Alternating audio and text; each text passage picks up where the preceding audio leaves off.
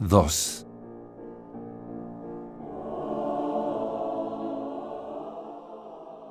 Hasta donde recuerdo, siempre estaba en problemas.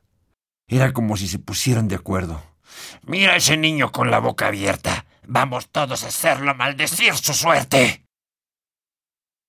Y si el problema crece en la mente del niño, quien poco puede hacer por resolverlo, la solución se aleja todavía más cuando el emproblemado es hijo único.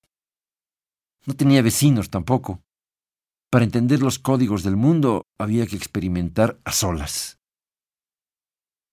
Solo que estar a solas no era fácil. No para un niño cuya mera existencia implicaba el funcionamiento permanente de una pequeña guardia pretoriana algo como una cuna virtual cuyos barrotes, inexpugnables por invisibles, eran los ojos y oídos de Alicia y Javier, que nunca más tendrían otro hijo y a éste lo protegían como a la doncellez de María Madre. Se enteraban al mismo tiempo y de repente antes, si acaso el niño Padecía de hambre, frío, hipo, bochorno, tedio, calambres, antojos, miedo, mal humor o caprichos exóticos que tampoco faltaban. Podía pedir casi cualquier cosa, menos que me quitaran de encima su atención. Y a lo mejor por eso no bien lo conseguía, corría a hacerme con el primer problema que viera disponible. Recién había cumplido los tres años cuando llegó un problema digno de recordarse.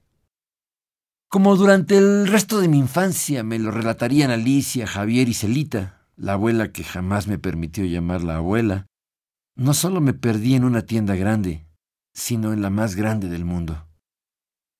Eso fue lo que luego me dijeron, y yo solía escucharlo con el orgullo del niño aventurero que siempre soñé ser. Pero eso fue después, en la mañana de aquel cumpleaños. Javier estudiaba en la Universidad de Colombia, Alicia y yo vivíamos con él. Había visto aparecer a Celita en la entrada de la recámara con un enorme Santa Claus entre manos. ¿Celita en Nueva York? ¿También? No recuerdo completas las escenas, pero aún me queda impresa en la memoria media docena de instantáneas neoyorquinas, una de ellas, la de Celita y Santa Claus.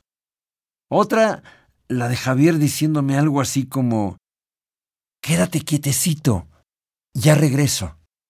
Minutos antes de que decidiera partir solo en su busca y los volviera todos locos con mi ausencia. Desde entonces cargué como una medalla la media hora que anduve paseando a solas por los departamentos de Macy's. A solas, con tres años y en Manhattan. Parecería mentira con el tiempo.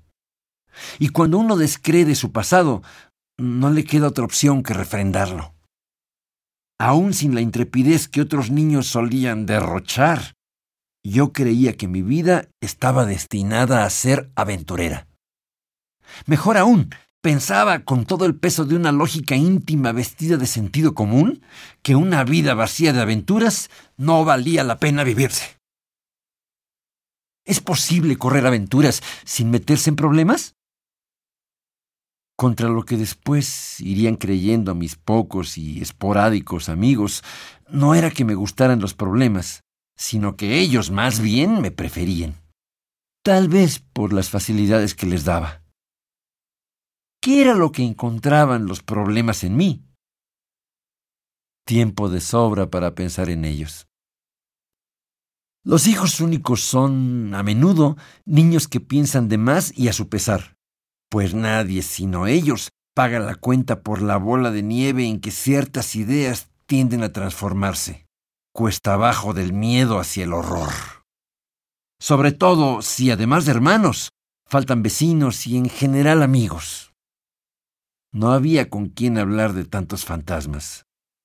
E incluso cuando hallaba una oportunidad para tocar el tema, recibía las muestras de extrañeza o indiferencia que alimentaban un miedo mayor.